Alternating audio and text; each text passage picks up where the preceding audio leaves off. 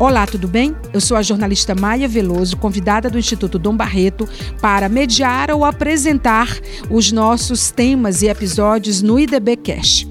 Hoje nós vamos falar sobre a importância do cuidado e da educação frente às vulnerabilidades vividas por crianças e adolescentes. Esse tema foi abordado nesse episódio pela coordenadora do Serviço de Psicologia Escolar do Instituto Dom Barreto, Delite Barros, e também a nossa convidada especial, mestre em psicologia e doutora em políticas públicas, Ivana Fonseca. Eu tenho certeza que você vai gostar. Esse projeto faz parte do Família em Pauta e está trazendo sempre temas relevantes de interesse da nossa comunidade. Primeiro eu quero agradecer né, ao convite, ao carinho com o qual eu sou sempre recebida aqui na casa. E essa é uma temática é, de muita importância para mim. É uma temática que de fato faz muito sentido né, me colocar e estar com vocês nesses momentos. Eu acho que, como o Delide colocou, não seria necessário um mês, mas como infelizmente ainda passa despercebido muita coisa, que nesse mês a gente possa chamar atenção e principalmente, né, que a partir desse mês a gente tente inserir esses cuidados no nosso cotidiano, porque a violência e a proteção também, porque a gente vai falar sobre esses, esses dois, dois pontos, elas perpassam o nosso cotidiano. Quais foram os marcos legais que antecederam esse, essa visão, esse olhar de proteção à criança e adolescente? Como era vista a criança antes e o que, que antecedeu em termos de marcos legais para chegar até aqui? Então vamos lá.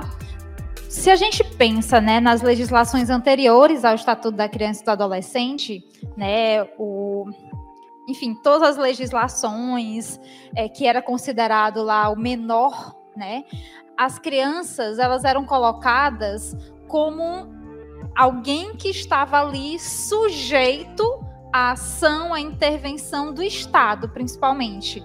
Então, eles não eram reconhecidos ainda como pessoas em seus direitos, em suas capacidades, né?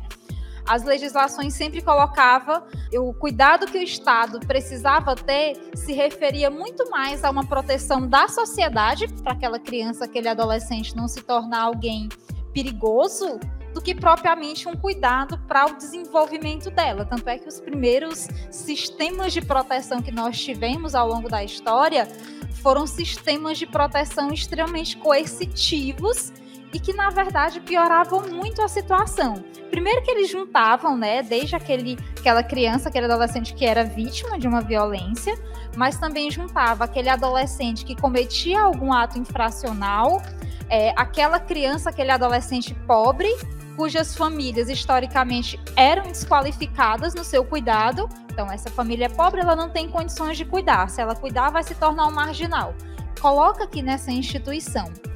A partir do Estatuto da Criança e do Adolescente de 1990, a gente tem uma mudança é, legislativa muito significativa no modo de olhar para essa criança, para esse adolescente. A gente começa a entender que eles são pessoas não são quase pessoas, não são quase gente, não são quase cidadãs e cidadãos, são pessoas inteiras, tendo um, dez, 18 anos, são pessoas e, portanto, precisam ser respeitadas né, nessa condição e não mais como uma posse, né? Porque a ideia anterior de criança era muito isso, era posse se a gente volta muitos, muitos anos na história, a gente né, tinha ali poucas distinções, né, até o século XVII, entre o que era ter um filho e o que era ter um escravo, por exemplo. Então era um, um nível de objetação muito grande. A partir do estatuto, reconhece-se como uma pessoa de direito, e, portanto, as ações da família, da sociedade do próprio Estado em relação a essa criança e esse adolescente precisam respeitá-lo. Né? Precisa compreender o desenvolvimento, porque a legislação ela tem por base também essas demandas do desenvolvimento e a proteção necessária para que cresça saudável. Então, as nossas ações precisam é, é, ser atravessadas aí por esse entendimento de direito. Algumas pessoas que escrevem, estudiosos que escrevem sobre violência sexual, E uma das coisas que eu acho é, mais séria, mais grave, às vezes, é que, na maior parte das vezes, mesmo com tanto estudo, com tanta política pública, é, a criança ainda é culpabilizada, ainda existe esse tipo de coisa. O maior índice de violência sexual ocorre dentro das famílias. Isso a partir do que é denunciado, porque existe uma notificação compulsória para ser feita nesse sentido. Como, como é lidar com isso, né?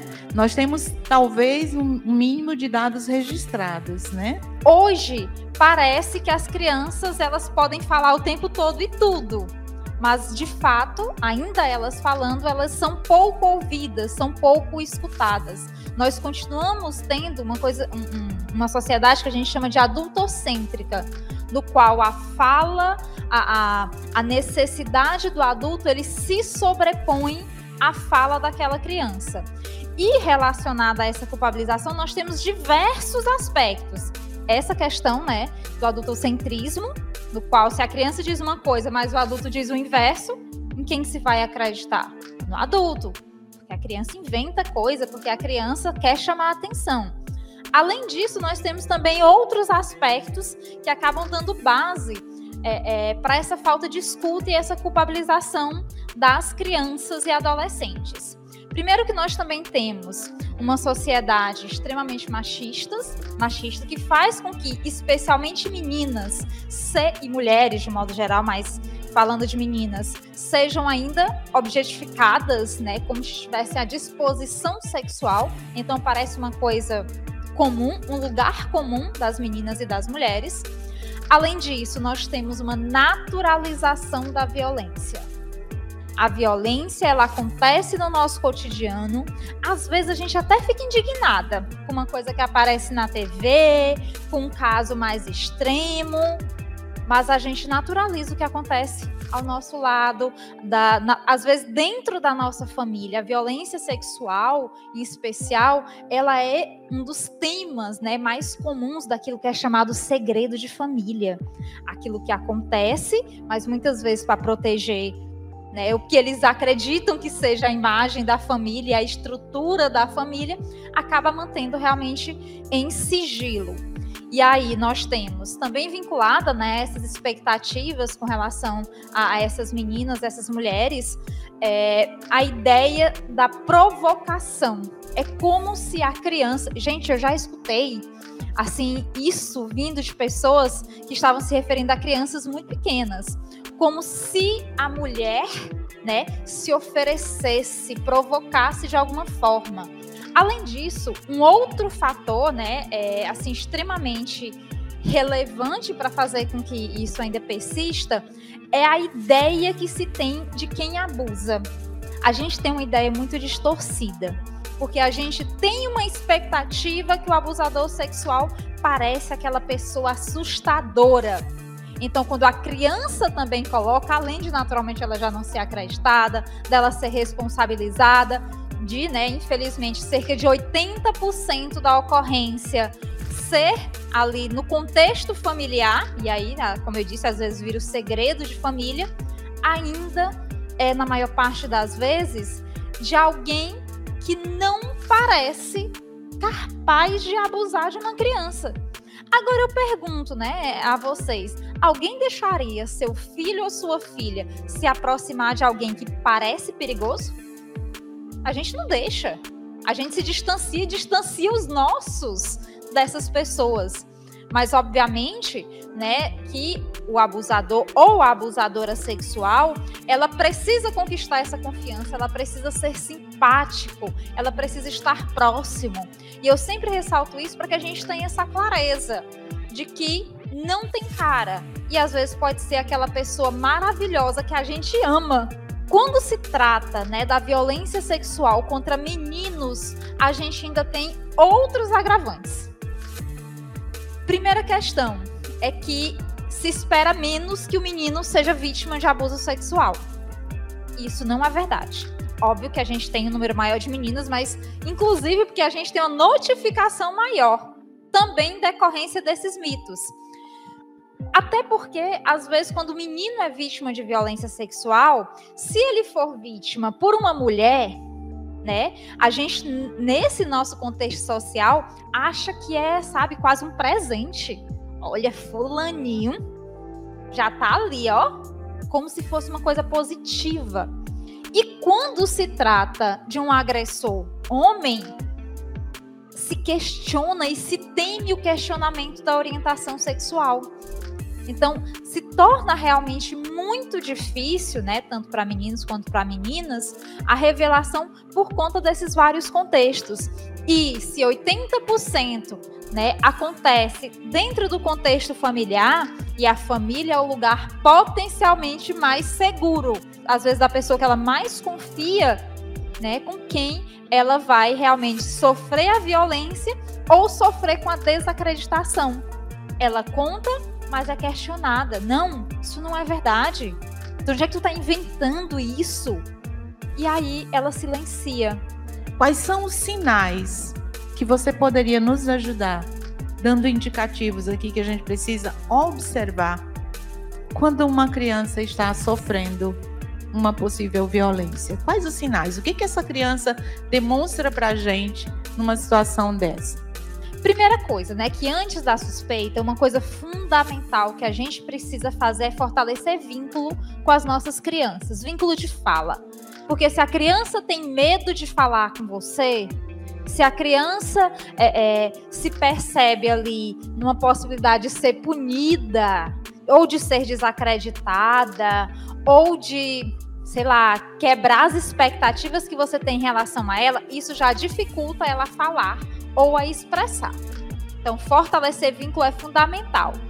E aí, nesse processo, é preciso estar muito atento. Primeiro, a uma mudança brusca de comportamento. Né? A criança tinha, costumava ter determinado tipo de comportamento. Era uma criança que escutava, colaborativa, e de repente ela ficou muito agressiva. Peraí, o que, que pode estar acontecendo? Ou então aquela criança que passou a ter um comportamento é, é, extremamente fechado. Era extrovertida, né? Era extrovertida, se tornou introvertida, não fala, não quer ficar no ambiente. Então, essas mudanças de comportamento, elas são ali precisam atender essa acender né, essa luz laranja para a gente ficar atento. Uma outra coisa também, né, e que a gente né, tem que prestar atenção é no comportamento hipersexualizado. Né? A criança ela tem fases do desenvolvimento onde, por exemplo, ela vai manipular a genitália. Né? O menino e a menina eles podem ter esse comportamento ali em torno dos quatro anos. Natural, não tem nenhuma conotação sexual ou erótica. Às vezes o adulto olha erotizando, mas ali não tem. A criança está percebendo o próprio corpo e as sensações de tocar a, algumas partes desse corpo. Agora, isso é com ela. Agora, se esse comportamento, por exemplo, é, é, começa muito precoce e direcionado ao corpo do outro, então não é eu que estou tocando aqui. Eu quero que o outro me toque. Eu busco tocar esse outro também já precisa acender ali uma luzinha laranja. É comum ter uma queda no rendimento da escola, né? Então a criança é aquela criança que tinha um ótimo desempenho ou que tinha um desempenho mediano e que de repente tem uma queda brusca. Isso tudo vai indicar que tem alguma coisa acontecendo alguns sinais, sintomas, né, de depressão. A criança ela já é, é, fica a maior parte do tempo triste, não quer brincar, não, né, é, não quer interagir com outras pessoas, deixa de fazer ou de querer fazer aquilo que ela gostava de fazer. É, isso né, é também um indicativo. Sintomas de ansiedade, né? A criança às vezes fica muito agitada, tem um comportamento muito ansioso, pode inclusive ter sintomas físicos de ansiedade, taquicardia, sudorese, né? Ficar realmente muito nervoso ou nervosa diante de, de algumas situações. Esses sintomas também precisam é, é, ficar ali, uh, chamar a nossa atenção. Uma outra coisa que ajuda muito também a gente identificar são as próprias brincadeiras das crianças, né? Às vezes a gente tem uma ideia de que a brincadeira é para distrair a criança, né? Aí vai brincar, menino. né? Vai brincar, pega aqui um brinquedo, vai, sai daqui, me deixa um pouco que quer. Até porque a gente sabe que nós adultos também precisamos desse momento com a gente. E a criança demanda muito. Mas a brincadeira é também um espaço de interação do adulto e da criança. E na brincadeira, é, é, a criança ela expressa muitas coisas, inclusive pode expressar né, a ocorrência de situações de violência. Os desenhos né, que, que a criança faz, a gente precisa ficar atento.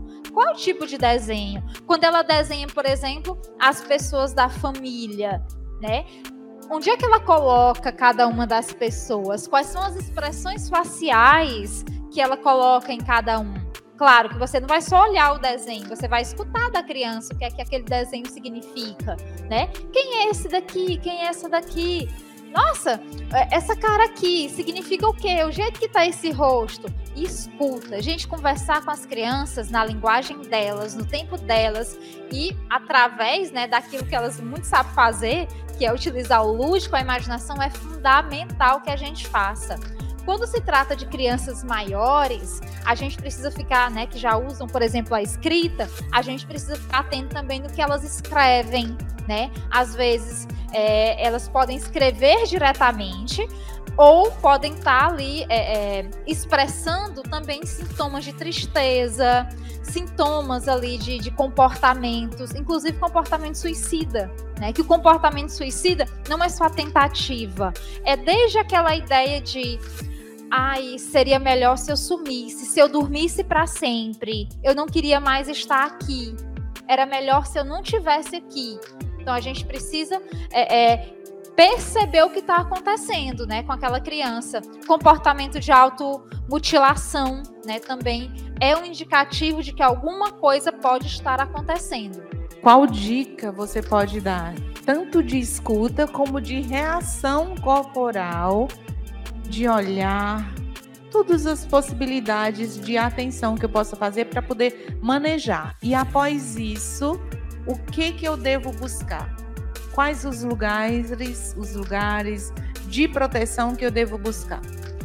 Quando eu suspeito de alguma forma ou quando a criança chega, né, para conversar com a gente e traz ali às vezes diretamente, às vezes indiretamente, primeira coisa pode parecer óbvia, mas a primeira coisa é realmente escutar. Porque às vezes, na nossa ânsia, a gente não deixa nem a criança falar. Escuta o que ela tem a dizer. Escutando e ela trazendo essas informações, é muito importante que a gente respeite o que ela consegue contar naquele momento.